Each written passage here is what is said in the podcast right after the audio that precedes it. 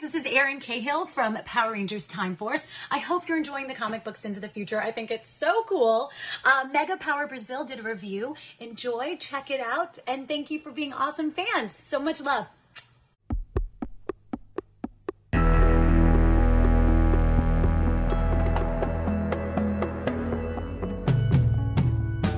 Olá, Nação Ranger, tudo bem com vocês? Aqui quem fala é o senhor de todos os caracteres, Lucas, o Ranger azul de todas as temporadas, principalmente do filme de 2017. Mas hoje estamos aqui em ocasião especial porque vamos revisar Scenes of the Future, que é o quadrinho da Boom Studios. Muito bom, certo? muito bom. Referente à temporada de Time Force. E é claro que tem uma pessoa especial que possibilitou a existência, sobretudo, desse, desse review.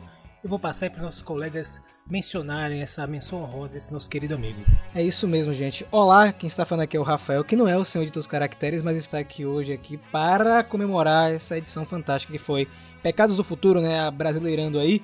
O Lucas falou o seguinte: o vídeo de hoje, na verdade, o podcast de hoje, olha aí, mas é vídeo e podcast, né? São as duas coisas. Exato, é o costume. É o costume, né, cara? São patrocinados aí pelo Antonino Botelho Filho, é um cara que tá sempre acompanhando o Mega Power Brasil, porque foi ele que proporcionou a nossa viagem no tempo até o século 31, né? Que viagem grande que a gente fez, não foi não? Ficamos nessa luta pra conseguir ler Scenes of the Future, né? Porque aqui a equipe adquiriu a versão física, mas essa versão física vai chegar quase pro Natal, quase junto com o Chester, né? É o presente, cara, é o presente. Exatamente, cara. E aí a gente tava nessa de.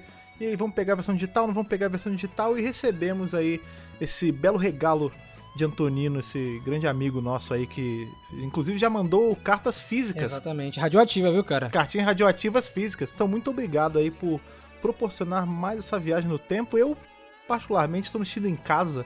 Não só porque estou falando de viagem no tempo, sou um cara aí versado no assunto por conta do, do meu outro podcast, mas também porque esse quadrinho, o Lucas falou muito bem aí, é referente a Time Force, mas não só a Time Force, não só a Força do Tempo, também a Hyperforce, Olha aquela temporada que vocês sabem muito bem, que é a minha queridinha, eu sou o patrono de Hyperforce aqui neste podcast, nessa entidade chamada Mega Power Brasil, então foi muito bom revisitar alguns elementos dela no review de hoje aí, na leitura de hoje. Sabe quem tá aqui comigo? A Nadira brasileira. Ela tá aqui se preparando pra brasileira. fazer cosplay. Fio, fio. Queria eu, gente. Inclusive, tava hoje já procurando as ferramentas online pra começar cosplay de armadura, porque eu preciso me equipar primeiro, pra... porque senão vai sair igual o meu cosplay da Astronema que eu fiz. Fiquei tão zangada que eu não conseguia fazer os acabamentos, que eu taquei tudo no lixo. Mas vamos por partes. Nadira Brasileira está aqui hoje, inclusive, né? Fiz uma participação especial no quadrinho. Quando é que você vai começar a aceitar encomenda aí pro meu cosplay de Hanzik sair? Olha. Ó, a maquiagem eu já treinei. Você pode ver lá no meu cosplay de duas caras verdade. que eu já sei Muito fazer bom. umas cicatrizes sinistras pra já posso fazer. Eu encomendo o pacote inteiro aí, vamos, vamos pensar nisso direito. Mas antes de continuar, de na verdade começar esse review maravilhoso, tem aquele momento, o momento onde as entidades verdes são invocadas. Assim, que nós vamos mergulhar ali, pegar cartas do passado, presente e futuro. Olha, Todas irradiadas, cara. então vamos lá. Vamos. Oh.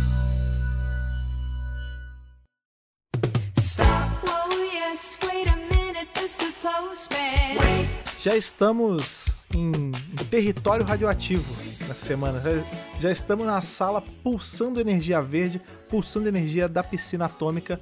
Nós três aqui para ler, ó, com sonoplastia por cima, para lermos as cartas dessa semana. Estou correto, ó, meus parceiros de leitura, Rafa e Lucas. Certíssimo, cara. Olha só, Sim. hoje é edição muito especial do Centro de Comando, revisando aí Pecados do Futuro. Hoje nós teremos aí Lucas novamente aqui pra ajudar a gente. Novamente não, ele já é, um isso, é, porque elenco agora fixo. ele é elenco, mas é que ele sumiu uma, que ele foi tragado, ele Exato. ficou preso. E agora ele Eu tava nadando É. na piscina. agora tá de volta. Mas Lucas, por favor, cara, você pode puxar a primeira cartinha de hoje? Vou puxar aqui uma cartinha. Pera, deixa eu pegar essa sonoplastia. Prepara aí pra pegar. Vou pegar. Vou pegar aqui do fundo, vem?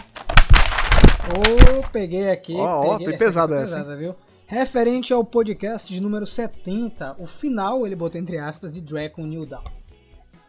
Salve, salve, querido quarteto de Atomic Rangers. Aqui quem fala é o Bruno Carlos, também conhecido como Bui pelos meus amigos. Falo de Limeira, São Paulo. Um abração aí pra galera de Limeira, São Paulo. Grande abraço. Depois desse final de Dragon New Dawn, fiquei imaginando que o universo do Semoeda deveria se chamar Universo dos Sem Turbo.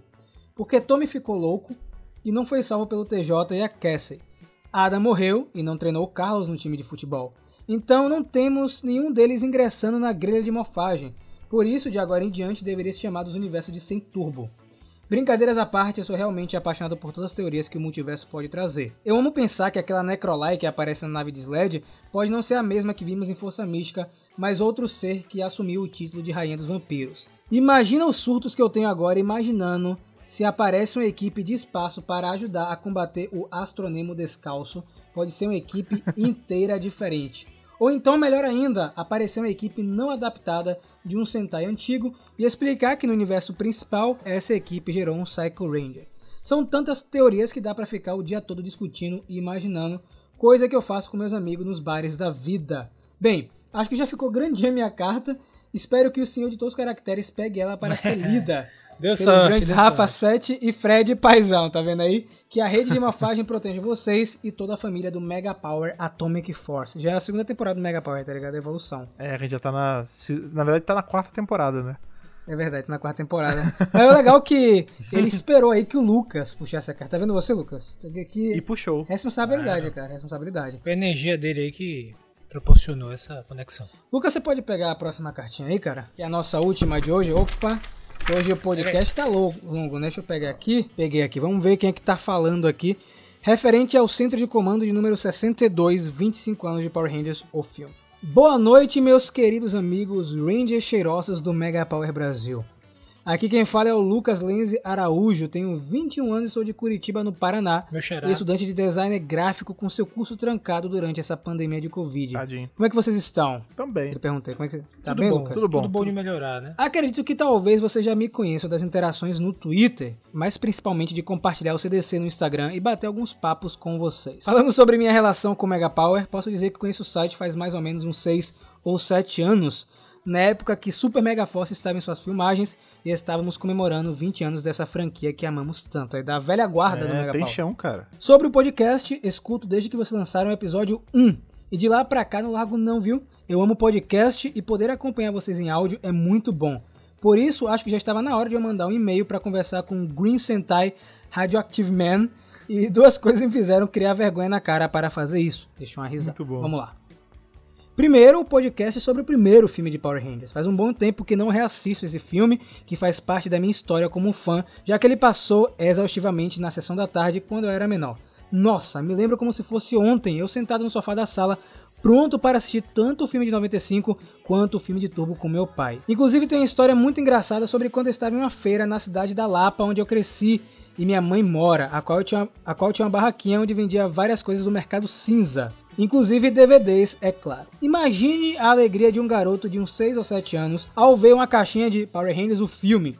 Eu enchi o saco da minha mãe para ela comprar e além desse acabamos levando um filme de Cavaleiro do Zodíaco. Aí o Fred deve estar pensando, é só isso a história? Não, Já- é só isso jamais, mesmo. não, não ia pensar isso. Quando abri a caixinha em casa, o CD era branco, apenas com a escrita de canetão vermelho. Power Rangers, o filme. Coloquei ele para rodar e pasme, não tinha filme nenhum. Todavia, Meu Deus. o que tinha Era, era, sequência. Não, olha só.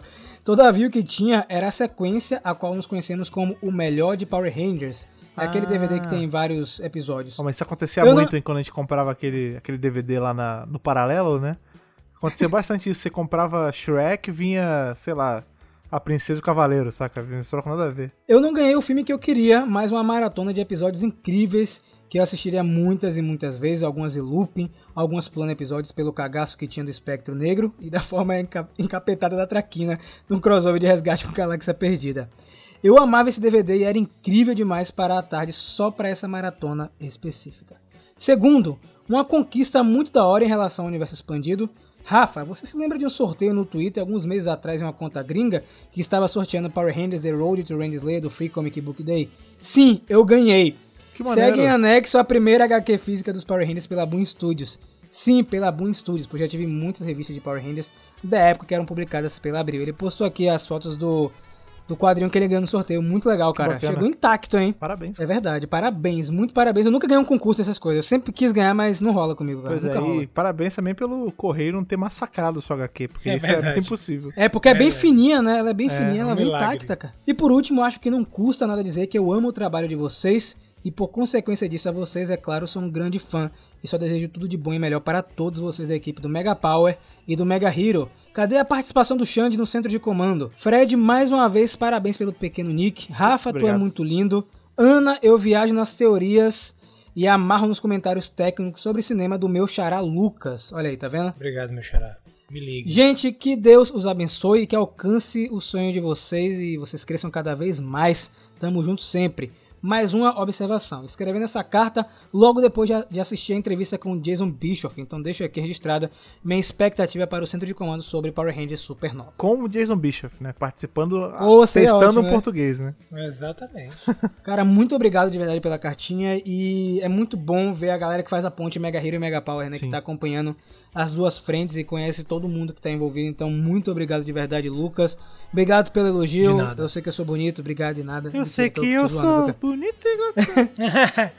Ele acha isso- realmente isso. É. É verdade, é verdade. Mas vamos lá, vamos, vamos lá, vamos Mas lá. Rafael, é um- é- Rafael é uma pessoa bonita. É, Não, ele é um rapaz bem apessoado, bem apessoado. É pessoal. Foi bonito. Sobre, Diga sobre aí, o Xande, ele tá. Ele sabe que tá mais convidado. É só ele. É só ele vir gravar. Ba- Bateu Ele- o fone aqui, né, Fred? É, ele tá. Ele fica faz- fazendo doce aí falando que não é convidado, ele sabe que a. Ele, Ele tem a sabe, chave é. da O porta. cachê, o é. cachê de Xande é alto. É, Xande tá. É alto, é? Estamos Tá- procurando tá patrocínio pra, pra conseguir cobrir esse orçamento aí. Pois é. E falando em procurar, agora, nosso review, nós iremos procurar qual é o lugar secreto onde foi desenvolvido aí o morfador da Ranger Preta, né, Fred? Pois é, a gente vai viajar ali pra um lugar que não é lugar nenhum e não é tempo nenhum, cara. Ele é só ali um local seguro para se viver além do tempo, cara. Bonito. Está bem de, de gancho, Não, Lucas? agora Tá bem? Realmente profissionais, inventores, crafters de ganchos, vocês estão de parabéns. Então, Fred, usa seu gancho aí para puxar o próximo bloco aí com o review de Pecados Futuros. Deixa eu puxar o morfador aqui, Cronal. Vamos lá. Get over here! um,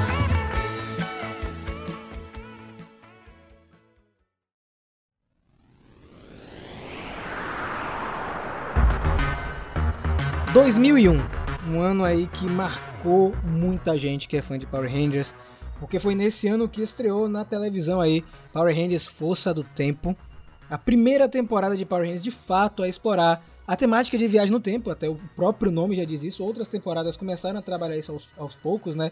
Assim, um pouquinho aqui, um pouquinho ali, como SPD, por exemplo, e mais tarde Hyperforce, mas Força do Tempo foi a temporada que deu o pontapé inicial para essa temática e até hoje é tida como uma das melhores já feitas de toda a franquia, no caso. Pois é, a gente tem aí esse tema, né, de viagem no tempo. Na verdade, é explorado em Power Ranger desde sempre. Em Marimoff a gente teve isso, né? A gente tem o episódio ali dos, dos Rangers do Velho Oeste. Sempre, sempre tinha alguma coisinha ou outra de viagem no tempo sendo jogada ali de algum jeito, mas o Força do Tempo chegou aí tratando do assunto propriamente dito, o que é muito interessante porque, como você bem falou, né, 2001 foi justamente o primeiro ano aí do século 21 e foi muito interessante porque tinha muita franquia que tava indo por essa linha de falar de coisas super futuristas ou falar até sobre viagem no tempo mesmo por conta dessa virada de século. Então, você vê que Força do Tempo é bem um, um fruto da época que ele, que ele foi criado, assim, tanto no Japão quanto é, no Ocidente mesmo, que a gente teve essa essa ascensão do Power Ranger. Inclusive, eu viajei no tempo para maratonar essa querida série. Maratonei numa faixa de dois a três dias. E foi bem bacana quem tá seguindo o Mega Power é, viu os stories, né? Com a hashtag full prejudicado. Quando vocês ficarem. se vocês ficarem abalados, ficarem tocados por alguma coisa, vocês podem usar hashtag full prejudicado, marcar o Mega Você permite, né? É, claro. A palavra é pra ser espalhada. Então, assim, eu gostei muito da, da temporada. Achei bem legal o desenvolvimento dos personagens, a produção da temporada, da temporada mesmo em si, os efeitos, é, o enredo. Achei que eu, das, das que eu assisti, foi a melhor até agora, assim. A mais bacana mesmo. E é legal porque os personagens têm características próprias, eles são importantes em diversos momentos, eles se relacionam bem, né? Eles funcionam bem como equipe, os próprios atores, inclusive, né? além dos personagens. E tem, sei lá, cara, tem pessoas muito carismáticas, né? A própria Jen, a ideia de a Jen ser uma espécie de líder ali, jogando duro em todo mundo, foi bem desenvolvida mesmo. Eu curti muito e já fiquei assim, no final eu já tava já engatilhado para ler Sins of the Future. Nós tivemos um delay, mas isso já foi resolvido pelo nosso querido amigo Antonino. Mas e aí fica a pergunta no ar, Ana. Será que é necessário conhecer Força do Tempo pra ler Sins of the Future? É necessary evil. tô zoando. é, é necessário, gente. Se você não assistiu Força do Tempo e você não sabe nem o que é Hyperforce, nunca ouviu nem falar, vai ficar um pouco difícil, assim, de vocês acompanharem. É uma narrativa complexa, eu não vou enganar ninguém. Nem Rafa irá me segurar, eu irei falar. É uma narrativa complexa. É, é realmente viagem no tempo. O pessoal fica assim: ah, é um negócio de viagem no tempo. Aí o cara entra numa navezinha, passa num portal colorido, chega lá e o plot se desenvolve. Não, não, não, não. É tipo, gente quebrando realidade, dando soco, caindo em outro lugar. É viagem no tempo mesmo, anomalia, paradoxo. Então a cabeça dá um nó, tem que prestar atenção. E, mas é muito bem feito. Nada disso que eu falei é crítica dizendo que eles não fizeram isso bem. Eles fizeram, inclusive, muito bem. Mas só pra você saber que se você não tiver a parra de pelo menos o que aconteceu, assim, linearmente na temporada e tal, vai ficar um pouco difícil. A gente vê que é uma, é uma HQ aí que ela dá gancho pra coisas que a gente já viu, né, cara? Ela, ela é integrada aí com o que a gente vê não só em, em Força do Tempo, mas também em Força Animal, né? Que acontece depois dos eventos do crossover, mas também ela tem aí algumas coisas sutis assim jogadas que a gente ainda vai ver em Shared Grid, por exemplo. Então é um o ideal mesmo é que você não caia de paraquedas nessa HQ. Se for o caso, né, ah, sei lá, você pegou essa primeira HQ que você vai ler. Você vai entender, né, se você se esforçar, como a Ana falou, né, se você vai prestar atenção em todas as nuances que a viagem no tempo pode causar, né?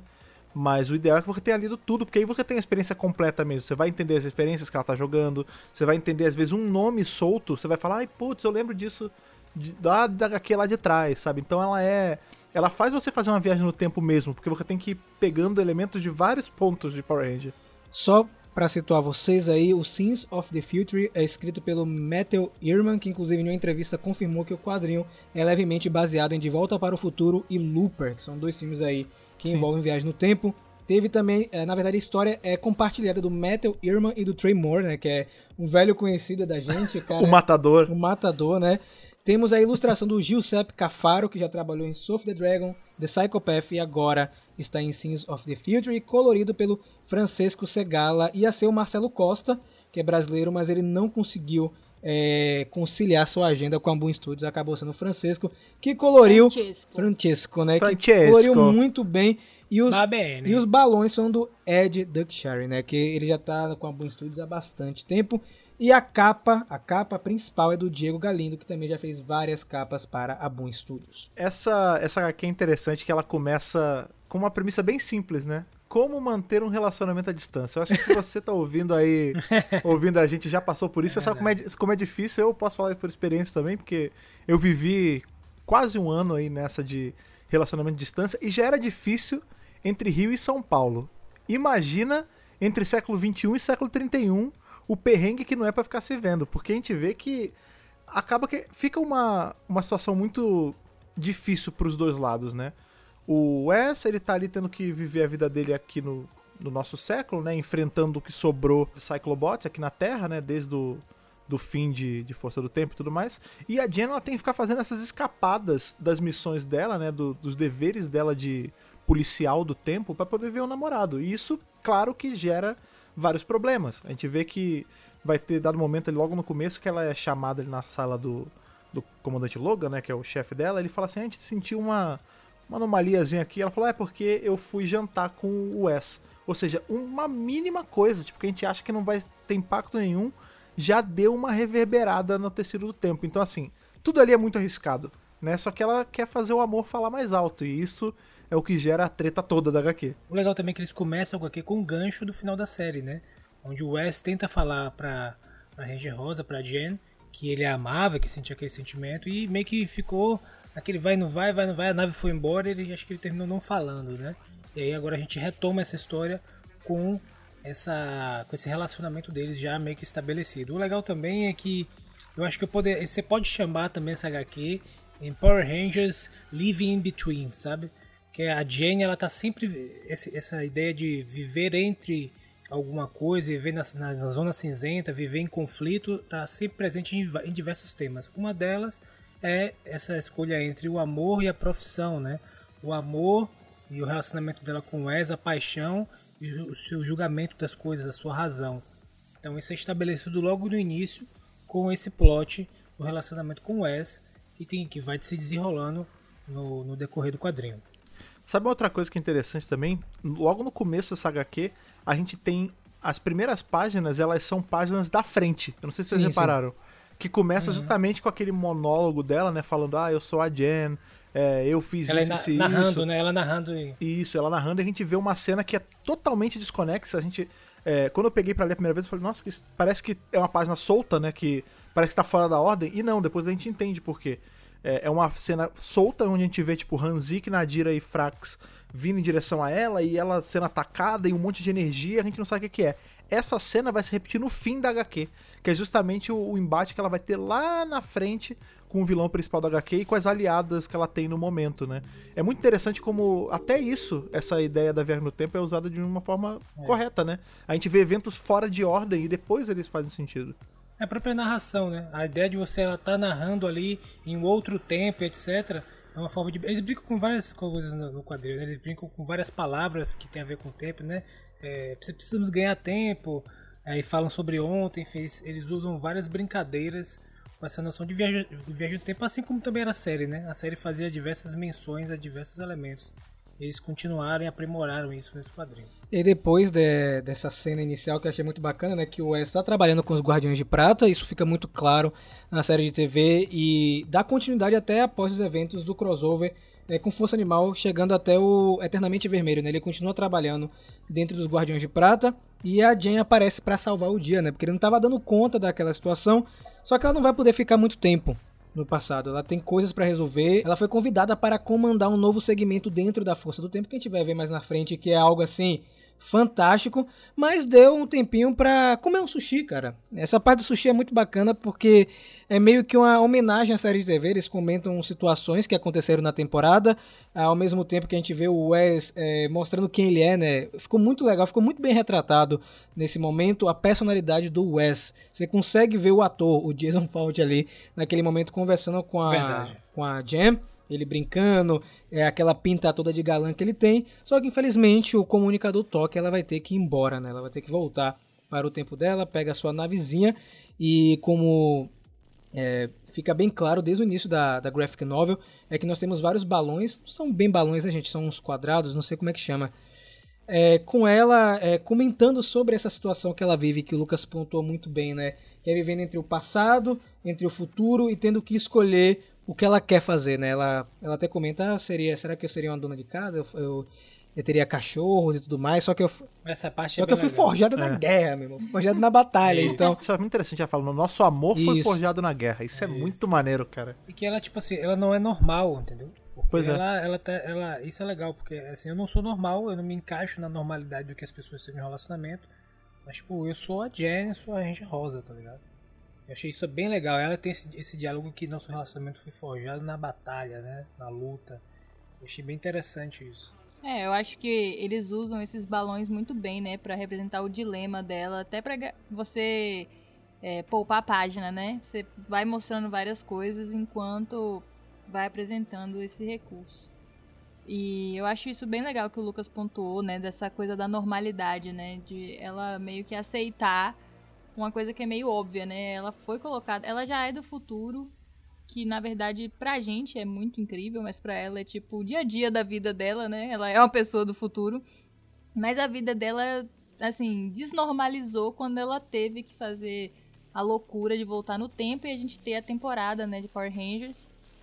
E desde então nada mais na vida dela até aquele momento assim, até porque a gente pode pensar, até aquele momento onde o Alex morre na série de TV, a vida dela é normal, ela ia casar, né? Provavelmente ia ter uma casa lá, ia continuar trabalhando na força do tempo, tipo uma policial, né? Um negócio tranquilo.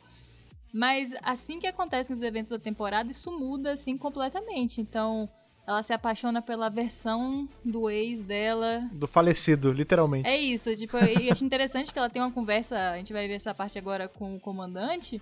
Ele falando, você tá apaixonada por, uma, por um fantasma de 900 anos que já morreu. E é muito bizarro isso, tá forte. ligado? Se Uhum. você parar pra pensar, Aham. você vai. "Hum, pois é. tipo, não existe. Essa cena é bem, essa cena Não é bem existe pesada. é. nem resto mortal dele mais, tá ligado? Tipo, é pó, nada. É nem pó. Até o pó já foi, né? 900 anos, bicho. E sabe o que eu acho? Essa cena, inclusive, que tem o, o Logan, né, falando com ela sobre isso, é interessante que a gente já começa a ter que trabalhar um pouco a- as engrenagens de viagem no tempo na cabeça. Porque ele fala assim, pô, você tá aí de namorico com um cara que já tá 900 anos morto, ele é um fantasma, tá não sei o quê. E isso pode gerar muito problema, porque você tá mexendo com um elemento que era pra ficar lá atrás. Esse cara, ele é, ele é antepassado do Alex. Se você impede dele seguir a vida dele, você pode impedir que o, Ala- o Alex exista, que eventualmente vai impedir que ele morra e que vai impedir que você vá pro passado. Isso vai gerar um paradoxo gigante. Tipo, Isso. você vai. Só que, veja, é uma coisa que eu tava até comentando com o Rafa hoje mais cedo, quando depois que eu li que tava full prejudicado, né? Com a gente ficou confabulando sobre esse, né, o Dança Viagem no Tempo, e eu pensei assim, eu falei, cara, é interessante a gente ver como o relacionamento do Alex com a Jen sempre foi problemático. O que acontece? A gente sabe que, beleza, ela foi pro passado e lá ela viveu nesse romance com o Wes, que a gente não sabe muito bem como terminou na série, e aqui se confirma que eles têm um relacionamento mesmo. Eles saem pra jantar, no final eles têm um finalzinho feliz deles ali. Ou seja, tudo leva a crer, e eu acho que isso é meio que uma, uma certeza, que ela vai ter família com o Wes. Ou seja, Será que o Alex, o Alex é descendente Exato. da, da Jen? Exatamente. Cara, que bad, hein? se o Wes é antepassado do Alex e a Jen, que vai gerar toda a genealogia, a prole de Wes, por consequência, E é por isso que Hanzik se libertou e falou: Não! Não! Aqui não, Aqui não, aqui a gente é. vai fazer o negócio direito. Eu vou passar a faca nesse maluco. eu sou um homem de família. Eu vou É. passar a faca nesse maluco e você vai ficar com o homem certo lá no passado, viu? Porque isso aqui não. Mas isso não, isso não inibe o fato que ela por muito tempo namorou o tatara, tatara, tatara, tatara neto. Isso é bizarro, cara.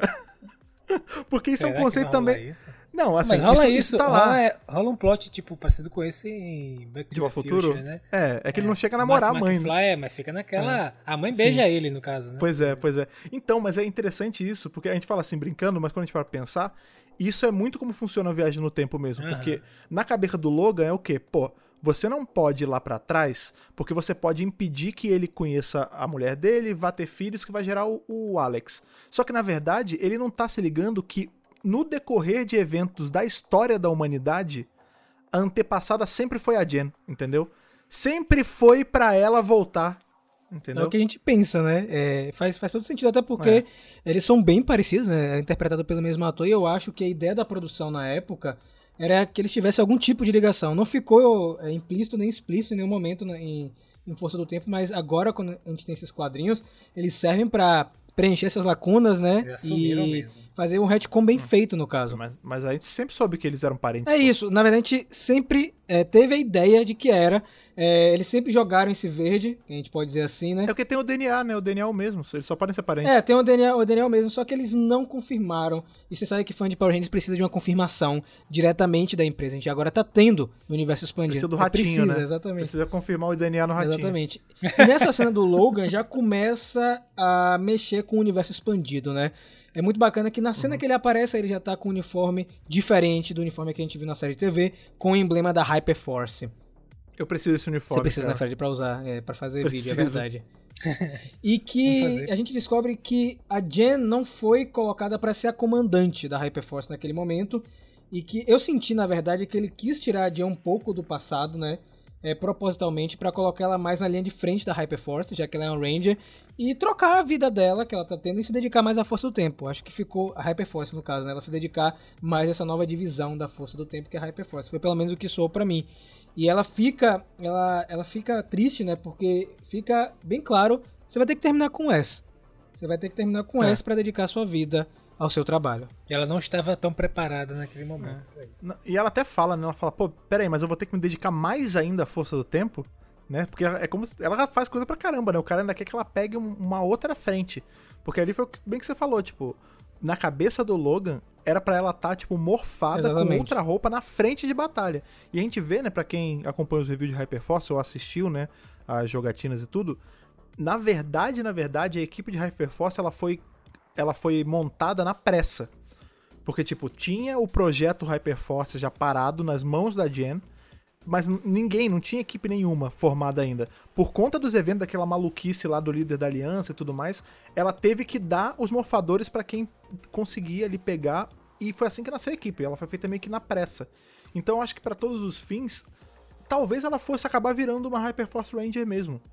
Só que como, enfim, os eventos levaram ela virar só a mentora deles. É legal porque ela termina tendo que voltar. E assim, o Logan pediu pra ela terminar, então ela volta, ela fica com essa, essa incumbência de chegar lá e vou ter que terminar com o Wes. Chega lá, o Wes tem uma surpresa pra ela, tá com um buquê de rosas, eles vão levar ela pra jantar. Ele leva ela pra Save the Clock Tower, que é a torre do Sim. relógio lá, referência direta a Back to the Future.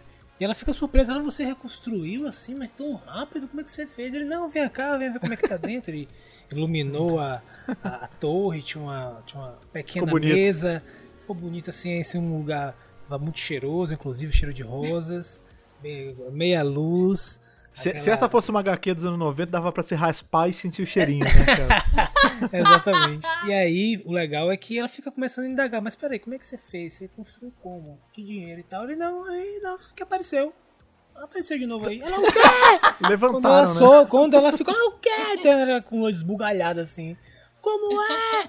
Aí quando ele, ela sabe, eis que surge quem? Quem, quem? Quem que vai apresentar? Raimundo Nonato, mentira. Foi a, a Ranger preta, é uma Ranger preta da Força do Tempo com seu sabre negro aí, muito louco e glitches e ataca os dois, cara. E a cena E tudo é muito louca porque ela fala: você vai pagar com sua vida, você destruiu as linhas do tempo. E aí você. Como assim? A Jane Scott já causou um problemão só nessas Só viagenzinhas. com um jantarzinho. É, e como assim, Já cara? fica prejudicado, né? A gente fica assim, mas quem é essa Ranger? Meu Deus, quem, quem é ela do futuro? De onde é que veio? Essa Ranger ela é saída diretamente dos camelôs da vida, né? Porque quando a gente era criança, o que mais tinha era Ranger da Força do Tempo Isso. preto, prata, dourado, né? Cara? tudo canonizado agora, né? Eu queria só abrir um parêntese, porque as cenas de combate com, com ela são muito bem desenhadas e muito bem coloridas. Eu tava conversando com o Lucas em off, que o colorista comentou que teve dificuldades de fazer as cores dela, e, e principalmente essa- esse momento com glitch, né? Porque fica sempre distorcendo um pouco a realidade quando ela aparece. E ficou muito bonito isso no quadrinho, ficou bem fluido, e eu fiquei até com vontade de ver isso em live action, até mesmo em animação. Porque eu achei, assim, perfeito, cara. Tá, tá muito bem feito. Ela não chega nem a ser uma Ranger preta, né? Eles falam preto porque é a cor predominante, mas quando você vê, a roupa dela fica, é meio furtacô, Sim, né? sim. Ela fica mudando. Vez tá verde, vez tá Sim. azul, ela fica meio oscilando. E ela dá um couro nos dois, né? Dá uma sova Ah, aí. É, é muito rápida a luta, eles nem conseguem reagir direito. E o que acontece? Ela destrói, Ela a torre. né? cara. É surreal e, e cai os escombros em cima dos dois. E isso faz com que ela ache que a Jam foi destruída e ela vai embora, né? Inclusive abrindo um portal muito parecido com os portais que já apareceram aí na série TV, não é mesmo, hein, Fred? Pois é, cara, a gente vê que ela é uma, uma viajante do tempo que não precisa de uma máquina do tempo. Isso é o que é o que deixa a Jen mais encucada, que ela depois que ela sobrevive, né? Óbvio, ela volta pro futuro e ela, enfim, vê que o futuro já está alterado, né? Já é um futuro onde ela é a fugitiva e que é ela é tida como uma traidora da força do tempo e tudo mais. E lá ela, mais pra frente ela vai ter uma aliada, aí que a gente já vai chegar aí nesse momento, em que ela fala assim, eu não, eu quero entender como essa Ranger funciona, porque como é que ela viaja seca? Ela simplesmente abre um portal Sem com o corpo nave, dela, sem sem nada, nada. É. E é neste momento que tem o término do namoro, né, gente? Porque aí também já deu, né? Depois dessa. Depois. Mas, pô, bicho, a- você alterou a linha do tempo. Não tem amor. Acabou! Chega! Ela cata as coisas dela e ó. Tchau! Direto pro futuro. E assim, bem tenso, né? Até porque ela vai sem o teu voo dela marcado lá, né? Pra ir pro futuro, vai na louca e já chega na vibe Mad Max quando ela chega lá. O legal é que aparece de novo o Time Warp Zord, né?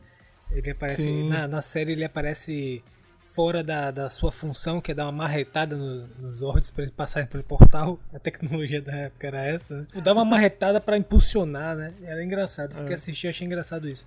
Mas no, na série, na Time Force original, ele aparece uma vez na luta, que é quando tem o Cinecon lá, um monstro de cinema, onde tem um episódio onde faz uma homenagem a vários gêneros, etc. Inclusive faz uma. Eu acho que é uma homenagem a Jack Chan, principalmente, né? E aí o Cinecon traz, que é o, o Time Warp Zord, pra poder fazer uma cena grandiosa. É engraçado que ele vem lutar. E aí na, na, na- no quadrinho aparece nesse momento de Jen vai pro futuro da, de, de uma nova timeline, da timeline alterada. Ele aparece lá Acho que é um easter eggzinho. Sim, sim. Ele fica. Ele funciona quase como um patrulheiro, né? Ele fica jogando uma luz assim no chão pra procurar Isso, ela. é, tipo, isso. a gente quase nunca vê ele em luta mesmo, mas é um, eu gosto do visual desse Zod. Essa cena toda dela chegando nesse futuro diferente, acho que propositalmente, né, lembrou todo mundo de Volta ao Futuro, né? Ah, que é justamente isso, né? Marty tá no passado, altera uma dois, coisinha. É, exatamente. E aí quando ele chega no, no presente, né, dos anos 80, que é o futuro dos anos 50, é tudo alterado, né? A gente tem ali o, o Biff já é dono de Las Vegas e tudo mais. Aqui é a mesma pegada. Eu senti uma pegada meio Blade Runner também na estética Ah, sim. né, quando ela chegou. Pode ter sido só impressão minha por causa Eu das falei cores. Mad Max, mas era Blade Runner. Era Blade Runner, né? Mad Max se fosse tudo deserto, né? É. É, ah, mas, é- mas também é um futuro distópico, né? Sim, não deixa de sim. estar certo. É engraçado, a gente tem várias coisas, na verdade, se a gente for pontuar. Vários elementos nessa HQ, eles são homenagens a coisas de sci-fi que Sim. alguns até envolvem, envolvem um pouco de viagem no tempo. Por exemplo, eu não sei se vocês notaram isso, assim, vocês sentiram, mas o Logan é o chefe dela. Você lembra de Logan's Run? Sim, claro. Aquele- Sim, então, fuga do século XXI. XXI, claro. Exatamente. é Fuga, fuga do século 23, na verdade. É 23, é 23, É, 23, 23. Pois é, que 23. também não é o século 31, tudo bem, mas é o século 23, cara. Então, eu não Está sei, eu senti. próximo. Tá próximo já. Eu fiquei com pena da Jen porque ela chegou no futuro. Eu não vou encontrar aqui a Cat pra, enfim, né, ver o que tá Bater uma acontecendo aí. resenha. Essa Ah, doideira aqui, nossa, ela chega toda animada na campainha. Quando ela aperta o negócio, meu irmão, poca. Um soco ela cara. sai voando, ela sai voando. Você vê até circuito, gente, com os olhos malignos olhando pra ela. Né, um negócio assim, meio cabuloso. E tanto é, Trip, Cat e Lucas atacam ela. E tem uma cena, gente, que eu queria pontuar. Que é uma voadora que Trip e Lucas dão nela na barriga, cara. É um negócio assim que eu fiquei assustado. E ela não, tá, ela não tá entendendo o que tá acontecendo. Todo mundo chamando ela de traidora. E que ela é fugitiva, inclusive. E que ela vai ter que ser presa. Eu não sei o que eles iriam fazer depois que ela fosse capturada. Inclusive, essa foi uma hora que eu quase precisei dos olhos atentos de Ana sobre cores, porque nessa cena que tá ela lutando com os três, né? é, a gente tem ali o Ranger azul, só que por conta da luz, né? Que tá, tem um monte de luz de perseguição em cima dela, o azul fica fraquinho, né? E ele parece cinza, né? eu parece sabia que você ia prata. falar isso, sabia, E Fred? aí eu, pensei, aí eu falei, caramba, será que é o Joe aqui, né? Porque a gente sabe que Joe Shi, né? O que atualmente é o Ranger Verde de Hyperforce, por muito tempo ele foi uh, aquele Ranger por debaixo dos panos ali, stealth de Time Force, que era o Ranger prateado. E do jeito que tava a cor aqui, aquilo não era azul, né? Aquilo era cinza. E eu fiquei, eu achei, pô, legal, eles botaram ele aqui, mas ainda não. A gente ia ter o Joe aparecendo na HQ, mas só um pouquinho lá na frente só. Pois é, e tá tudo muito ruim, né? Tudo muito péssimo. Ela apanhando muito. E aí chega o momento anjo. O anjo ele abre um portal no céu e, E que- aparece. Pois é, você pode ver, né, que ela tá de roupa branca, o portal é dourado, tem todo o simbolismo aí da angelitude, né? Onde ela está num lugar é, sujo, né, esquisito, e aí o anjo aparece assim com aquela solução que é Nadira, né? Que belíssima, inclusive, é, para auxiliá-la. E, pasmem, é uma Nadira de um futuro mais futuro. Um futuro aí muito Conhecido, familiar né? a todos nós. Hum, Pois é, um eh, futuro deixa familiar, todo mundo que falar, acompanha. Deixa. Eu parei! É, Todo eu mundo que parei. aco- todo mundo que acompanha aqui os nossos trabalhos sabe que futuro é esse, é justamente de Hyperforce, porque ela veio daquele futuro que é só um pouquinho no futuro e é muito interessante como, né, eu acredito que o roteirista deve ter dado a, a dica pro desenhista, né, de, ó, desenhe isso aqui nesse lugar, porque Nadira chega, né, em toda a sua celestialidade ali, salva a Jen e leva ela através do portal. E quando ela chega no laboratório dela, coisa que a gente nunca viu na série, a gente nem sabia que ela tinha laboratório, tá vendo o laboratório da Nadira. E no, ali na, na mesinha dela tem uma foto de quem? A gente vê ali uma foto de um sujeito de cabelo prateado. Quem, quem, é quem, justamente Joe Shi. Porque Joe Shi atualmente é senhor marido de Nadira. Nadira é. Shi atualmente. Que a gente tem nesse futuro, inclusive a gente já tem coisas já. O, o tempo seguiu, as pessoas evoluíram. A gente tem aí Nadira casada com Joe e a gente tem Hanzik como diretor Hanzik da Força do Tempo, que a gente também vai ver nessa HQ. Eu queria comentar, foi aí nesse momento que a HQ deu um pouquinho de nó na minha cabeça, mas depois Uhum. conversando com, com vocês, né, deu pra realinhar tudo, né? Porque a Nadira começa a contar pra Jen, né, que ela vem de futuro, é, para quem quer o ano exato que ela vem é de 13.016, que é o ano que se passa a Hyperforce. Só que acontece que o passado que a Jen tava lá com o Wes, ele acaba sendo alterado, né, também. Então a gente tem o passado alterado, o presente da, da Jen, que é o ano 3006, alterado. E aí eu, fi- eu fiquei um pouco confuso nessa parte, mas eu tava conversando com o Lucas, ele, ele me explicou direitinho, porque o que acontece é que o passado que é o presente de Força do Tempo que ela tava com Wes, é atacado, né, pela, pela Ranger Preta mais uma vez. Uhum.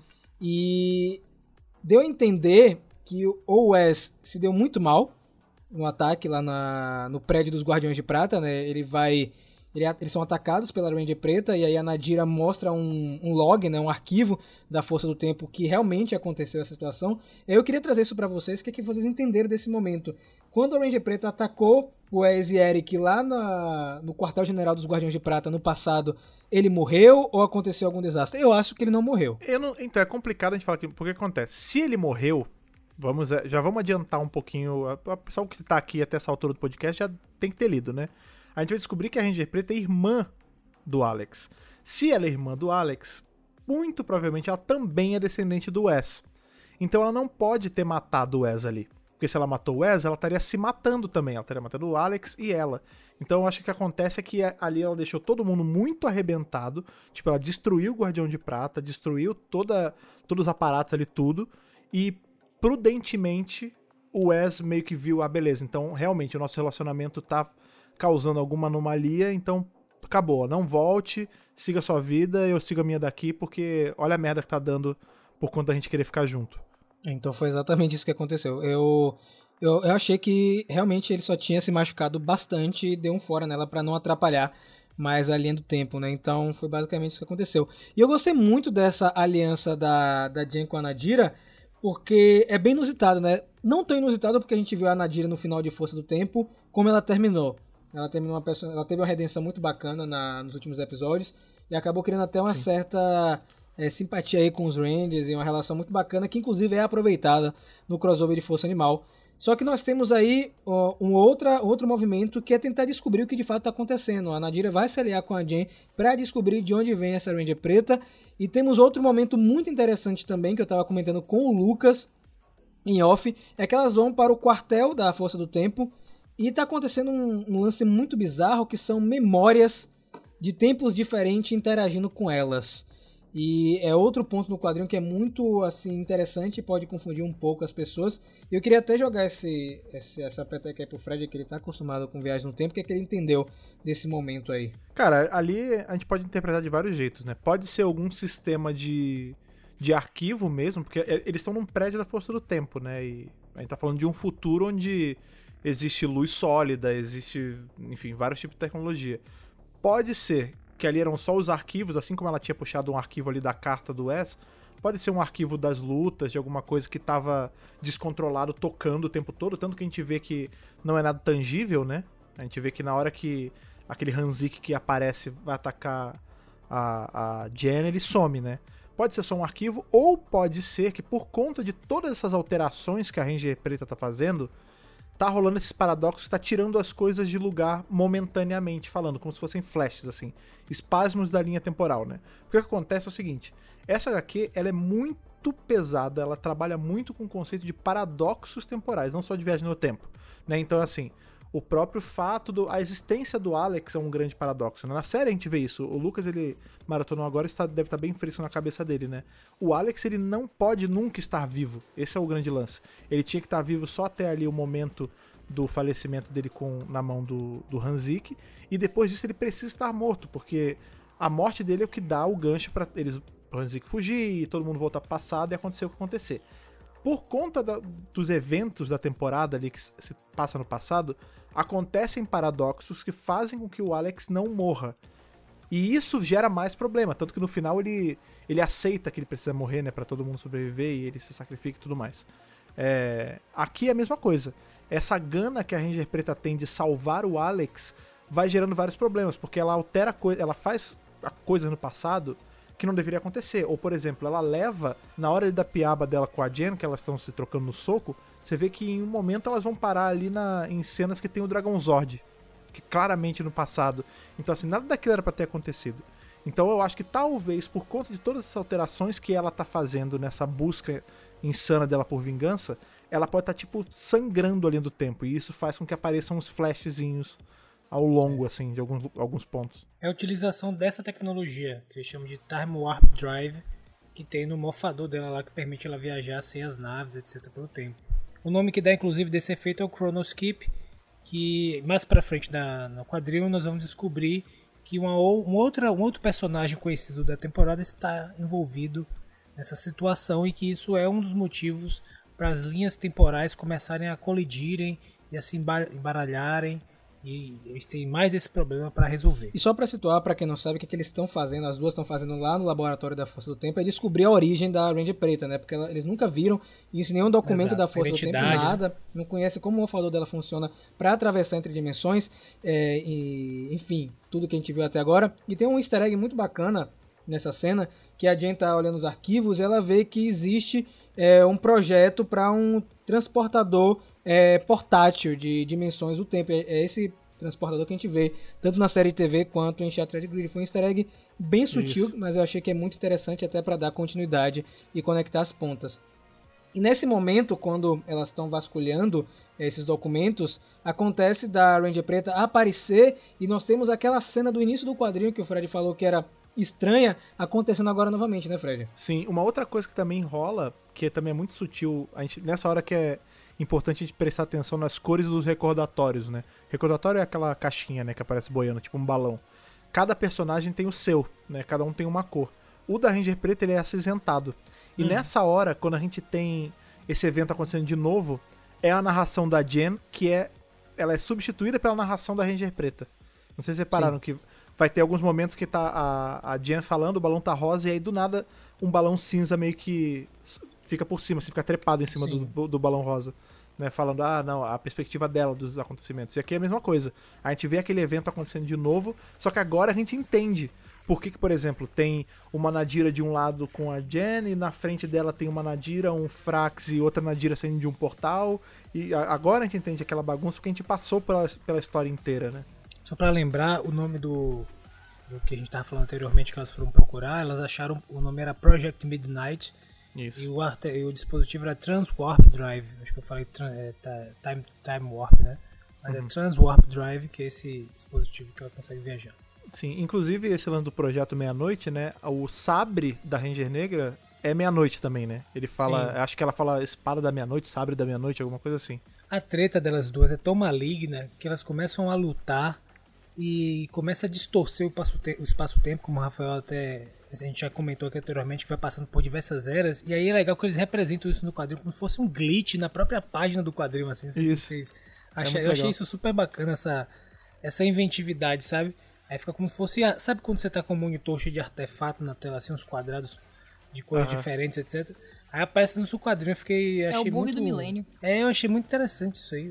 Enfim, depois que elas têm uma luta é, interdimensional, acho que intertemporal, subtemporal, sei lá.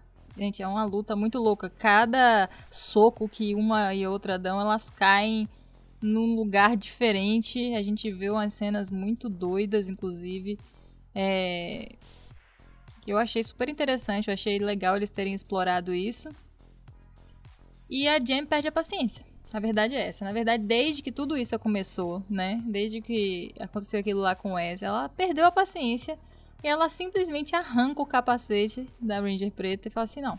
Se você É não quer bom. me dizer quem você é, eu tô aqui perguntando educadamente. Eu vou arrancar esse capacete da sua cara.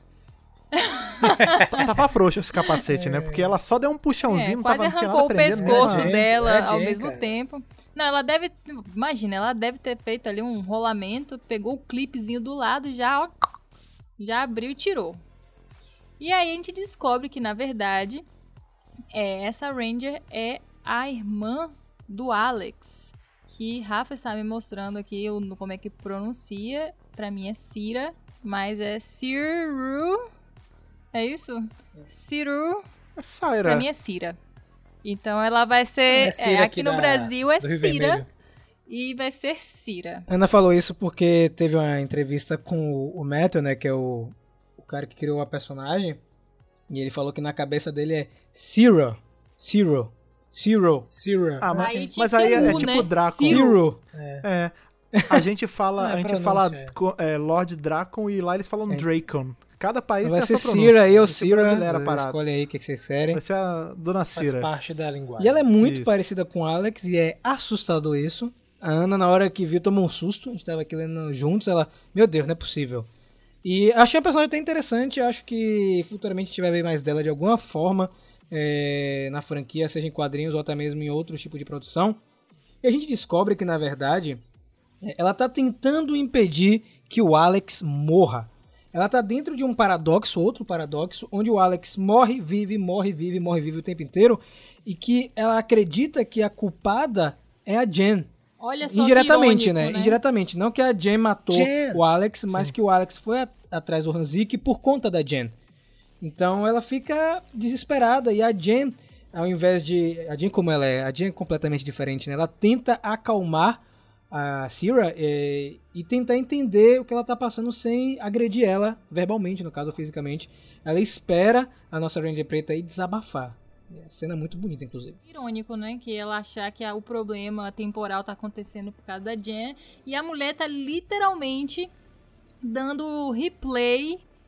Tipo, no momento que o Alex morre pra tentar salvar ele. E tipo assim, amiga, você não acha que você é o problema? O que acontece é que ela fica nessa de tentar impedir a morte do Alex e ela, a cabeça da, da, da menina, da Syra, fica completamente prejudicada por conta disso. Porque acontece, o viajante do tempo, dependendo de como a história está sendo contada, nesse caso é assim, ele sempre lembra das coisas alteradas. Por exemplo, o Marty McFly, ele lembra de todas as linhas do tempo possíveis. Vamos usar de ao Futuro de exemplo porque é Sim. mais fácil. Ele lembra de quando o pai dele era um bunda mole e o Biff mandava no pai. Aí ele foi lá, mudou os eventos e o Biff virou um bunda mole e o pai era um cara legal. Ele lembra dos dois eventos, mas nem o Biff nem o pai dele lembram, porque eles estavam, eles eram personagens da história, enquanto o Marty era só o espectador, ele que estava mexendo né, as linhas todas. E aqui é a mesma coisa. A Syra, assim como a Jenny e assim como a Nadine em certo ponto, elas lembram do que aconteceu porque elas estavam presentes na manipulação dos eventos. Já todo o resto não. Então o que, que ela fala? Pô, eu toda hora eu fico tentando salvar o Alex e, ele- e eu vejo ele vivo, vejo ele morto, e a culpa é sua, porque ele era um cara legal comigo e quando ele voltou dos mortos, ele voltou diferente. Então assim, ela alterou tantas coisas que a própria realidade começou a ficar maluca e ela não sabia mais o que, que era real e o que não era. Tanto que quando a Jen deixa ela botar tudo pra fora, né? A Jen fala, tá bom, falou? Então é isso, não é nada disso não. Vamos fazer o seguinte, vamos tentar achar quem realmente causou isso, porque eu também não quero, tipo, você sofrendo, nem o Alex sofrendo. E você vê que ela meio que aceita, né? Ela não queria achar, ela não queria matar a Jen. Ela queria matar quem tinha feito o irmão dela morrer. Só que na verdade ela vai ver que isso é uma coisa que precisa acontecer, né? Ela precisa aceitar que isso aconteceu e que, enfim, infelizmente isso é muito importante pro decorrer de todos os eventos. E a gente descobre que esse morfador que ela usa tem a assinatura de energia de um outro personagem muito conhecido aí dos fãs de Força do Tempo, que é o Dr. Louis Ferrix, né? O Frax, um dos vilões mais interessantes é, de Power Rangers. E é legal que na hora que a Nadira conta a história do Frax, a Jen fica surpresa, né? Porque a Jen não sabia que os dois eram a mesma pessoa. E a gente descobre que o Louis ele já estava trabalhando na Força do Tempo há muito tempo.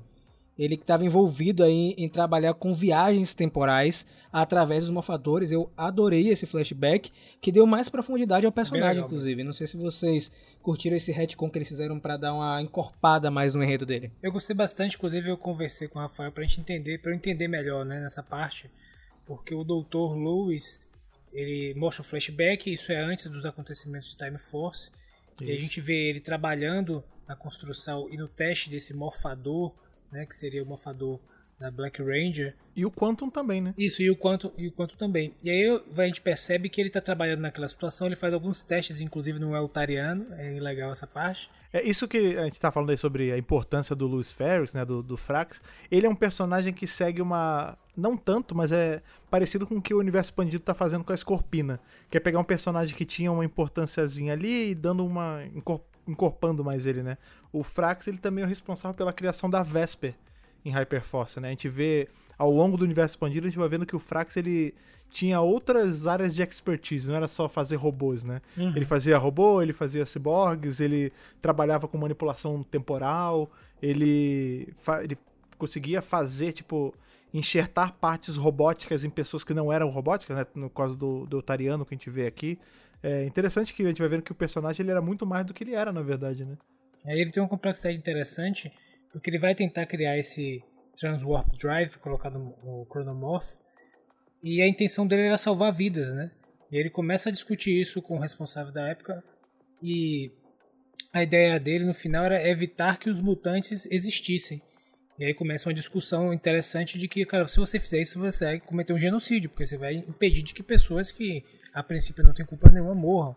E tem uma discussão ética interessante. Outra discussão ética interessante também é que ele faz isso, eh, ele tenta salvar vidas a partir da ciência, e a ciência nesse caso está sendo usada para destruir, para fazer o mal às pessoas. Então é é uma discussão recorrente que tem na ficção científica ali, né? principalmente depois da Segunda Guerra. E eu achei bem interessante isso tá no quadrinho também. Ele trazer essa complexidade, essa nuance da discussão em que a ciência é, ela pode ser utilizada, inclusive, também para destruição e para o, o mal, vamos colocar assim, entre aspas. E, e o doutor cumpre essa função, né? Porque no final das contas ele tinha uma boa intenção por trás, que era evitar que catástrofes aco- acontecessem, de poder voltar no tempo e não deixar que ela acontecesse, evitar que ma- grande assassinos, etc., surgissem. Só que com isso você tem uma discussão ética e complexa e complicada que é feita, né? Eu achei bem interessante eles terem abordado isso e ficou, e ficou legal, porque eles conseguiram sintetizar isso ali alguns diálogos no flashback e estabelecer esse parâmetro. Ah, mas isso é uma coisa, a gente tava até papeando sobre isso há uns dias atrás, nem tinha a ver com a HQ em específico, sobre como o Time Force ela, ela é corajosa de tratar desses temas, né? Sobre é, divisão de sociedade, questão eu- eugênica, né? Que a gente vê que Exato. a sociedade de Hyperforce era extremamente eugenista.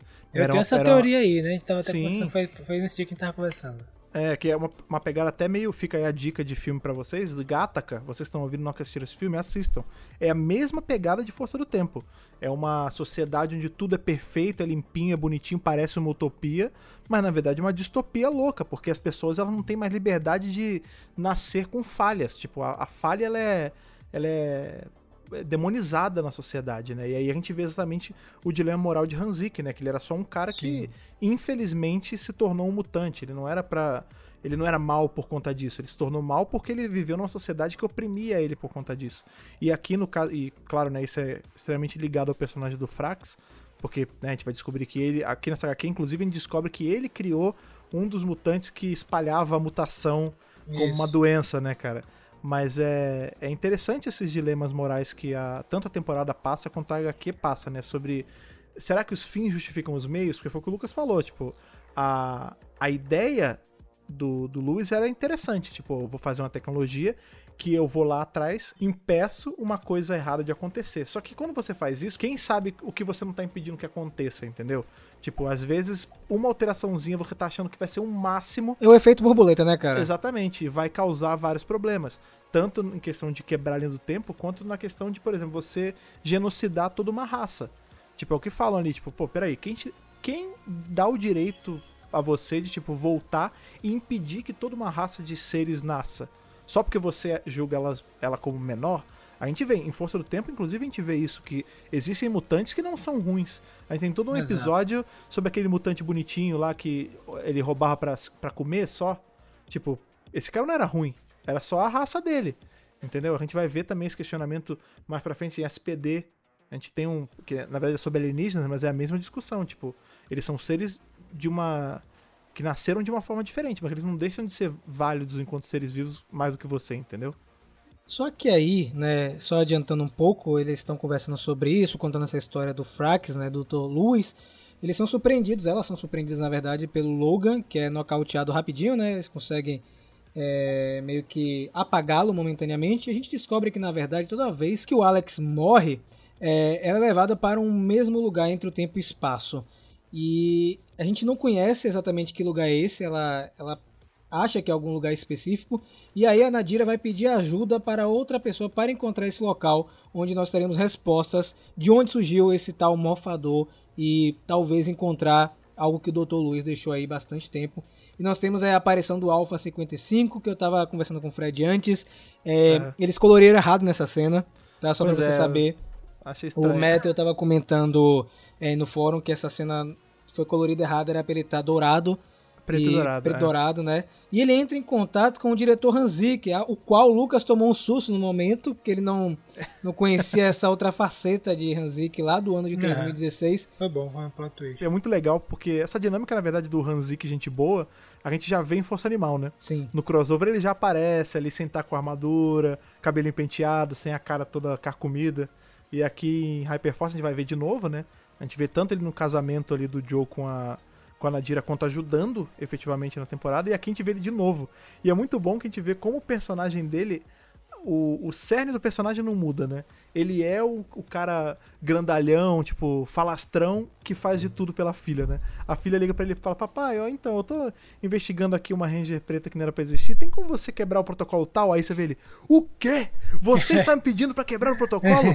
Você sabe muito bem com quem falar, né, querida? Claro que eu quebro o protocolo pra você. Tipo, é muito engraçado, Isso cara. E aí que ele indica né, um local onde as respostas podem ser solucionadas, um lugar que era secreto, aí ninguém conhecia, um espaço entre o tempo, né? Um lugar onde não existe no tempo, na verdade. Que O é o, espaço entre o tempo e o espaço. é né? exatamente, que é o Outpost One, né?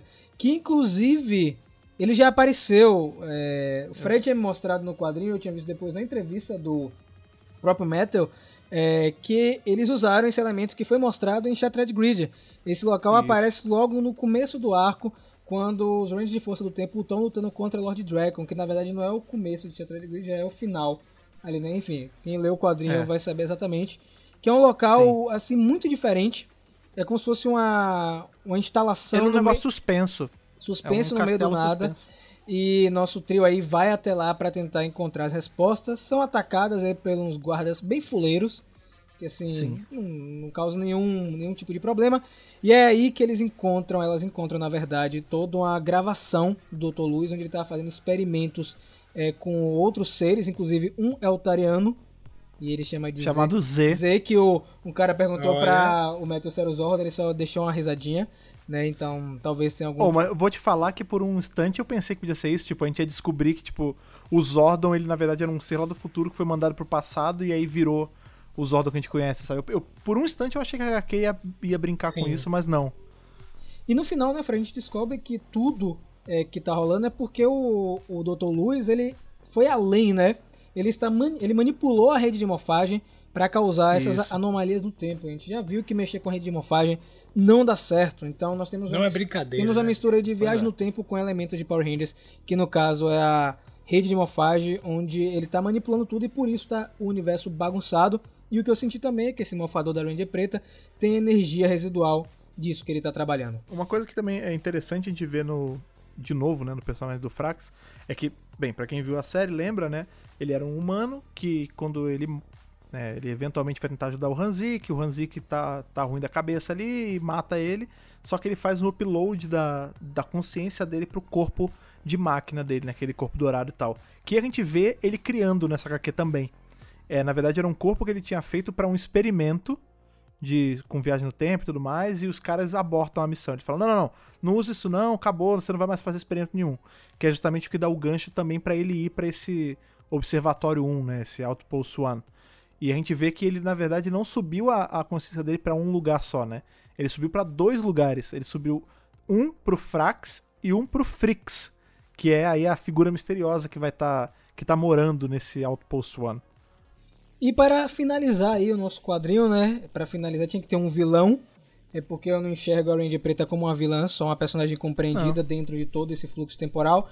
Nós temos aí uma outra versão do Frax, que na verdade é o Freaks. E uma pegada meio Gollum, né? Ele fica conversando com ele o tempo inteiro. Eu sou Freak, Freak. Um negócio assim, tá ligado? Tipo, ele conversando com ele e, e luta com, com elas, mas é um personagem, assim, não é tão forte, né? Ele não tem...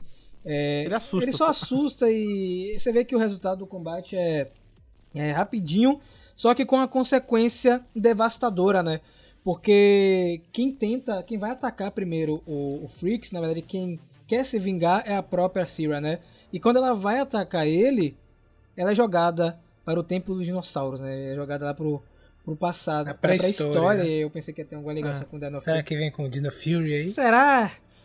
Dino Será? Fury? Quem, Será? quem, Não sei, quem, quem? tô brincando, tá? Mas... Você lembra que a gente tinha falado uns podcasts atrás, seria muito legal se o, o Q-Rex ele tivesse envolvido com, com Dino Fury. Vai que. Caramba, Ima- cara. Porque, porque Power Pois também. é, nessa cena, um pouquinho antes, quando a gente vê o flashback ali do, do Lewis, ele tá com o morfador dela e o morfador do Eric. O morfador do Quantum ali na mão.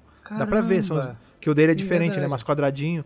Já imaginaram se, na verdade, a gente vai ver que em Dino Fury ela é tipo uma mentora ou alguém que aparece? Porque ela tá lá Podia no. ter uma citaçãozinha, né? É, cara, não era. Eu tava até falando com o Lucas agora em off aqui. Ia ser legal, era só pegar uma atriz loira que não, não parecesse nem com ela tão velha, nem com ela tão nova, e justificava lá que ela foi uma pessoa que conviveu com seres pré-históricos forçadamente. É uma boa teoria, Fred. É uma boa teoria. Eu acho que, inclusive, isso pode acabar virando algum elemento em um quadrinho futuro, porque eu senti que esse, essa graphic novel ela abriu mais pontas, é, deixou mais pontas soltas do que fechou é, elementos que a gente tinha visto em outras épocas em Power Rangers. Mas e aí, a nossa querida Ranger Preta é jogada lá pro passado e a Jen, para tentar corrigir esse grande novo paradoxo que ia ser criado, né? Ela ataca o Freaks, é, pega o dispositivo e viaja até o passado, mas não tão passado, né? Quando a Sierra ainda é criança e entrega para ela o mofador que acabou ficando. Caiu na hora que ela se transportou, o mofador caiu lá na sala e ela entrega o mofador pra, pra garotinha, né? Que vai virar a Ranger Preta no futuro, para garantir que ela se transforme na Ranger Preta e impeça é, que o Freaks destrua tudo. O que, que vocês acharam desse momento? Esse é uma- um outro elemento de Viagem no Tempo também, né? Que chama Bootstrap Paradox, né? Que é o lance. Quem. Da onde veio esse morfador, no fim das surgiu, contas? Né? É, Qual é o início qual é o fim. É, a gente nunca sabe qual é a ponta real dessa história. Porque acontece? O morfador da Ranger Preta só tava no Outpost One pra Jen pegar, porque em algum momento a Jen foi no passado e entregou o morfador preto pra Saira criança. Muito prisioneiro seja- de Azkaban isso aí. Exatamente, é o, é o. Bootstrap Paradox. A gente nunca sabe aonde começou a história toda. E É, é bonita essa cena, porque a gente tem umas cenas antes, a Sarah falando assim, eu só me tornei a Ranger Preta por sua causa, né? Só que ela fala isso num tom acusatório. E aí nessa cena, a Jen fala assim, nossa, então no fim você tava certa. Literalmente. Você só se tornou a Ranger Preta por minha causa. Como comentamos anteriormente, o paradoxo, essa, essa forma de lidar com viagem no tempo, é uma pedra angular desse quadrinho e também uma pedra angular do Time Force. Ele é explorado de, diversas formas nesse quadrinho, como o Ferdi já explicou. E é legal porque ela tem esse insight, né? O momento do insight que ela fala, ah, não, então sou eu que realmente, é tipo assim, é, realmente eu sou responsável por ela ter me atacado. Eu me toquei, então eu precisar voltar a entregar. Ela chega lá e, e, tipo assim, cumpre o seu papel, né? Ela, inclusive ela fala, ó, tome aqui o mofador, você vai, eu, eu sou responsável, eu que matei o Alex, você vai precisar não sei o que, se ligue, vá treinando, uma, ranger, uma vez ranger, sempre ranger. É no momento antes de Alex morrer, que ele recebe o chamado, a Sarah tá do lado dele. Ele fala alguma coisa com Jen Scott, não sei o que, tô indo e tal. Aí a irmã pergunta, Jen Scott, você falou Jen Scott? Ele falou, é, eu falei, mas agora não tenho tempo pra isso. E vazou pra enfrentar, né, o Hanzik. E aí tem essa parte, e aí tem essa parte interessante, que é mostrada que, que é uma cena que, entre aspas, está na, no- na temporada, mas a gente não viu, né? Então você vê no quadrinho. É, E achei, é, ficou bem montado, bem bolado essa parte. É, e é engraçado que logo depois que ela vai entregar, né, esse, esse morfador preto aí pra jovem Silver, quando ela volta, porque ela vai lá, ela entrega rapidinho, né? ela vai lá, entrega e volta pro, pra onde ela tava, né, que é no Outpost One. E ela é, ela é recepcionada, por assim dizer, pela Syrah novamente, só que uma Syrah bem mais velha, né, cara? Eu senti uma pegada até meio Grace ali, que a gente vê ela já, tipo, com bastante ruga e tal. Enfim, ela que devolve, né, a Jen pro lugar e tal, dá a ideia, fala assim, ó, aqui onde a gente tá, tá fora do radar da Força do Tempo, ninguém tá vendo. Se eu fosse você, não tô dizendo nada, pinta aí, dá uma ajeitada, bota umas cores pra cada Ranger e usa aí se você precisar. Ela Dá que uma varrida aí. é, né? dá uma Eu- varrida. Ela que dá a ideia, né? Porque a gente vai ver que esse Outpost One, a gente, eu espero ainda ver isso em mais coisas, tanto de Força do Tempo quanto de Power Ranger no geral, porque a gente vai ver que vai ser usado ainda, né? Num futuro, talvez não. Tomara. É, não, a gente já viu, né? Porque num futuro não tão distante vai acontecer o que aconteceu em Shattered Grid. E a equipe de Força do Tempo inteira, né? Os cinco principais, estavam ali é, nesse Outpost One quando o Dracon invadiu. Então, o que, eles, o que mais eles fizeram lá? A gente vê que tem ali o encontro, né, de, né, do casal, mas aquilo vai ser usado como base para algumas operações que a gente ainda não viu. Então eu espero que a gente veja. E no final dessa conversa aí, muito bonita, muito formosa, que inclusive achei muito legal o fato deles terem trazido, né, a Cyril de volta neste momento mais maduro da vida, agora com uma outra mentalidade, outra coisa, e as duas decidem de bom grado é, quebrar o morfador, né, dela e falar assim, vamos acabar com esse problema aqui, né? A gente já veio até aqui, já deu bastante problema, vamos acabar. E aí tem essa amigável despedida aí, me lembrou um pouco aquela coisa dos três irmãos de Harry Potter. Ele fala assim, ela foi junto com a morte lá, Ah. de boas, tá ligado? Tipo, Legal. deixei de ser um Ranger, vamos fazer uma escolha racional aqui neste momento. E pra melhorar, que eu achei assim que foi o melhor presente de todos, ainda ganhou uma base novinha ali no meio do nada, que é literalmente o lugar nenhum do Coragem com Covarde, que ele acha aquela cidade, que, ele, que é aquela cidade, mas não é, é esse lugar Ele aí. vive naquela dimensão Esse lugar ali, é né? lugar nenhum. E ela ganhou a base, que não só tá linda, consertada, cheirosa, passada aqui Reformada. boa, perfeita, Quitada. é, Tá cheirosa mesmo. paga. E aí ela, a gente vai pro final do quadrinho, né? Que é um momento encontro ali entre o Wes e a Jen. Eu achei bem bonitinho. Inclusive, a gente vê uma cicatriz no peito do Wes. Eu fiquei me questionando que momento foi que ele ganhou aquela cicatriz no peito dele, mas tudo bem, vamos passar. E a gente vê um momento fofo, a Jen linda com o vestido rosa lá. E eles têm esse encontro deles. E ela conta pra eles que eles vão terminar naquele momento que deu o problema lá no começo do quadrinho, né? Só que agora eles não precisam mais. E aí vem o porquê.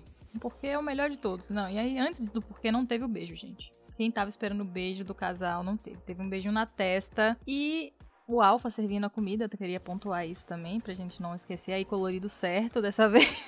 Sim, Alpha 55 nas, nas cores, cores certas. E aí, é, enfim, ela conversa com ele e conta, né, desse local aí, muito interessante no meio. Nada que o Wes nem sabe. O Wes tá lá simplesmente, né, feliz de estar com a namorada, "Ê, vamos comer, pá. Ela conta, não, esse, Só esse lugar curtindo, né? aqui.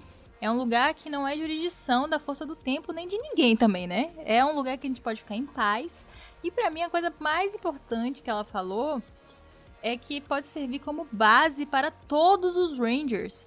Será que Hexagon vem? Olha aí, Olha. olha, aí. Será? Será? Olha quem, quem, olha aí. quem, quem? Porque, repara, é um lugar onde eles não podem alterar a linha temporal, eles podem vir de todas as dimensões, tempos, que não vai alterar a linha temporal de ninguém. Eles, porque, né, a gente soube lá que o doutor fez todos os testes, as loucuras lá pra, né, desenvolver todos os materiais da força do tempo e não deu em nada. Então esse lugar é um lugar seguro pra isso acontecer. Imagina Rangers de várias dimensões, todos os Adams se encontrando aí, Old Man Adams se encontrando aí, enfim. Dá pra acontecer umas coisas muito loucas, uns quadrinhos bem é, mistureba. E eu achei bem bacana isso. E eles, então, gente, continuam um casal feliz aí, morando de vez em quando, quando eles quiserem se ver, nesse lugar nenhum. E deixou isso, essa, essa bandeja aí, né, pra gente ver o que vai acontecer a partir disso. Cara, e que final. Eu fiquei muito contente que eles arranjaram a maneira dos dois personagens ficarem juntos, porque eles tinham que resolver isso, né? Wes e Jane teriam que ter algum tipo de relação, ou terminar essa relação, mas teria que ser contado de uma maneira que ficasse coerente, e eu acho que a solução que eles usaram para eles ficarem juntos ficou bem legal. E esse lugar que eles ficaram, né, que é o Outpost One, me lembrou muito outro lugar que já foi mostrado nos quadrinhos, não acredito que seja o mesmo, que é o Vazio, onde acontecem os eventos de Beyond the Grid. Não acho que é o mesmo Uhum. lugar, porém acho que acontece algo semelhante nos dois lugares. É, é que o vazio é o, é o lugar entre o espaço, Isso. né? E aqui é o lugar entre o tempo. Espaço-tempo. É, espaço-tempo. É, é, é parecido o conceito mesmo. E eu acho que esse elemento, essa base aí, ela realmente vai ser explorada em outras ocasiões. Acredito que inclusive nas novas séries de TV e cinema. Porque esse é um lugar, é como se fosse a sala da justiça dos Power Rangers, todos lugares, eras, tempos e dimensões. E é um elemento interessante para você não atrapalhar a linha do tempo. Você tem, tendo esse lugar, você consegue é, criar outras histórias sem atrapalhar o cânone e sem atrapalhar outras, outros elementos que a gente viu aí ao longo dos anos. Achei uma solução muito bacana da Boom Studios. Esse lugar foi apresentado lá em Mario Morph Power Rangers número 25, se eu não me engano, mas assim, sem muita explicação. E agora nós temos de fato é, ele sendo usado. Mas como um todo, o quadrinho eu gostei bastante. Achei um quadrinho muito maduro, eles conseguiram dar uma aprofundada muito maior em Força do Tempo.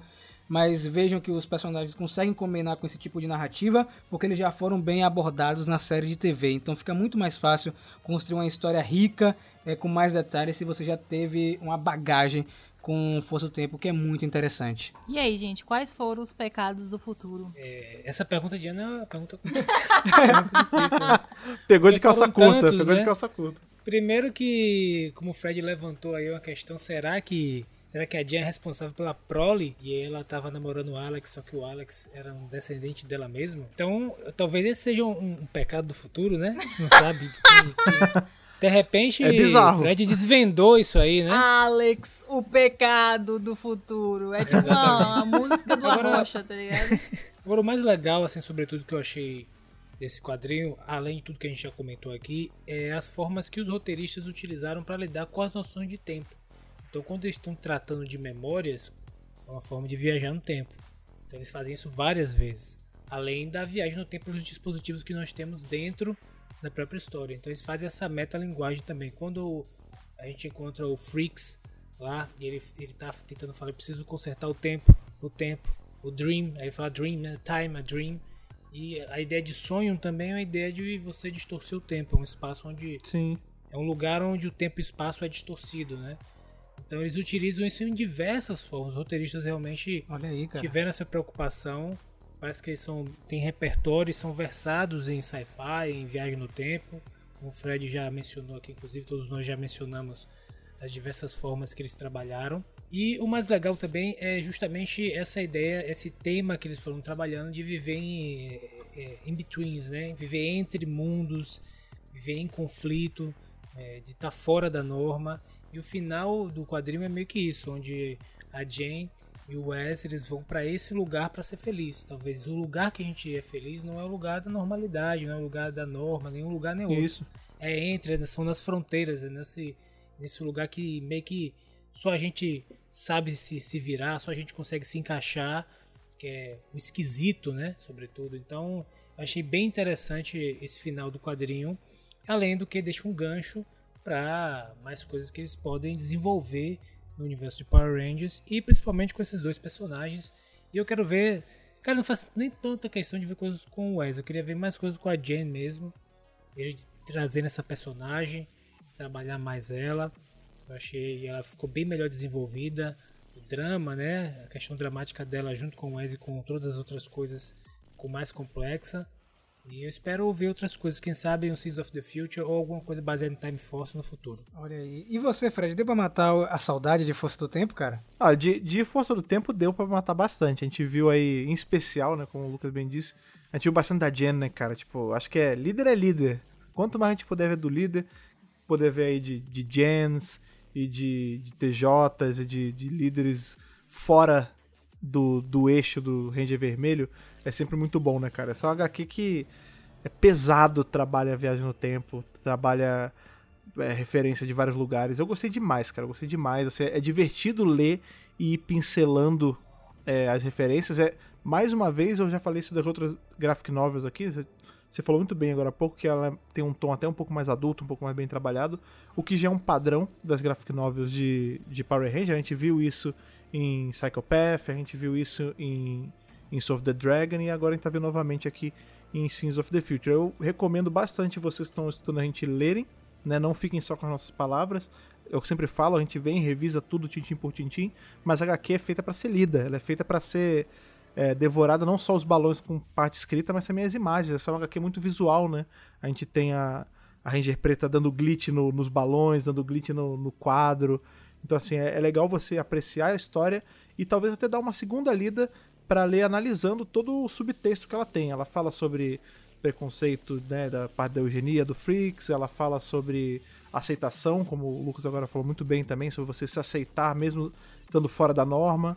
Ela, enfim, tem, todo, tem toda uma camada bacana para você analisar aí do, de sci-fi e tudo mais. Então, leia duas vezes, leia com gosto, porque é uma HQ que vale, cara. Pois é, e como eu falei lá no começo, é uma HQ muito bem feita, bem complexa, assim, pra quem vive dizendo que Power Ranger, né, é um material pra criança, é, com certeza a pessoa não está acompanhando esses materiais que tá saindo aí por aí. porque muito bem feita, eu curti demais. Eu tive que prestar atenção, assim, às vezes a gente se distrai, né, com ou a imagem ou com fatos que estão sendo revelados, mas a história precisa de muita atenção. Eu achei isso bem bacana, assim, bem diferente de outros tipos de HQ que a gente lê e às vezes sente mais, né? Ou ela é mais visual e tal, e essa HQ foi muito assim de prestar atenção e pescar tudo que estava sendo colocado. Então, pra mim, foi uma das HQs, assim, que com certeza eu vou reler com certeza vai sair muito material derivado dela.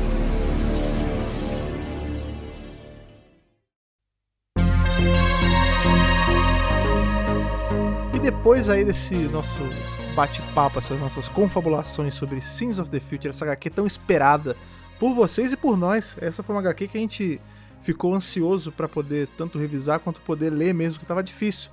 Inclusive fica aí novamente nosso agradecimento nosso querido amigo Antonino, que foi aí o patrono desse podcast. Sem ele a gente não conseguiria ter revisado isso tão cedo. Então, de verdade, cara, brigadão por proporcionar essa nossa discussão super maneira de hoje. E claro, vocês que estão aí ouvindo a gente do outro lado dos fones, venham falar pra gente os seus pareceres sobre Pecados do Futuro. O que, que vocês acharam aí do desenvolvimento dos personagens de Jen e da Syra e até mesmo de Nadira? O que, que vocês acharam das referências de Hyperforce, as referências a, ao universo expandido num geral de Power Ranger? Pra contar pra gente, vocês já sabem, a gente sempre vai lembrar aqui no finalzinho, mas você já sabe mais ou menos o caminho. Você pode ir pelas redes sociais. E, por favor, lembre pra gente as redes sociais, Ana. Gente, arroba Mega Power Brasil. É isso, simples, fácil. Coloca aí no Google que você vai achar a gente em Twitter, Facebook, YouTube, Apoia-se. Tudo, tudo é Mega Power Brasil. Exatamente, cara. Se você quiser mandar aquele seu e-mail caprichado, aquele e-mail bonito com sua carta radioativa, como o pessoal faz, Rafa? Galera, simples, fácil e rápido, contato megapowerbrasil.gmail.com Coloca aí no assunto qual podcast você está se referindo e no corpo do e-mail seu nome e sua idade de onde você está falando. Pois é, interessante que hoje a gente tá falando aí, a gente agradeceu nosso querido amigo Antonino, e o Antonino foi um que mandou uma carta física já pra gente lá da terra do tio Sam. Mas você que tá ouvindo a gente, se você quiser mandar uma cartinha física, aquela sua teoria espiralada bonita, você pode mandar pra nossa caixa postal que o Lucas vai falar pra gente certinho qual é agora. Pode mandar sua carta com as normas da ABNT, 60 laudas, a gente recebe com muito carinho. Na caixa postal 4040, CEP 41830-972, Salvador, Bahia. Se você aí quiser ser um daqueles que faz com que o Centro de Comando e o Megapower Brasil como um todo continue funcionando, continue energizado com as energias cronais aí para continuar fazendo conteúdo, você pode passar lá no Apoia-se e se tornar um dos rangers de apoio, como é o caso dos nossos amigos aí como Lennon Mamona, Gustavo Almeida Teixeira, Ayrton Serafim Balabem, Ramon Tonelli Cavalari, Stefano Gollum e o Bruno, que estão aqui com a gente sempre apoiando nossos trabalhos. Para isso, é só você entrar em apoia.se barra Mega Power Brasil, escolher com quanto você vai apoiar mensalmente e começar a energizar o nosso Ultrazord da produção de conteúdo. Exatamente, Fred. Não esquece também, é claro, de conhecer o nosso outro projeto que é o Mega Hero, gente. O Mega Hero que fala de Isso. cultura pop em geral, tem tokusatsu japonês, tem séries ocidentais, tem animações japonesas, tem filme de terror, ficção científica. Procura aí, arroba Mega Hero Oficial em Instagram, Facebook, Twitter e também no YouTube, youtube.com barra Mega Hero Oficial, onde tem bastante conteúdo. Vamos fazer essa ponte conectando dois mundos aí que não são tão distintos assim. Galera, muito obrigado mais uma vez pela audiência. Nos vemos muito em breve e que o poder o proteja.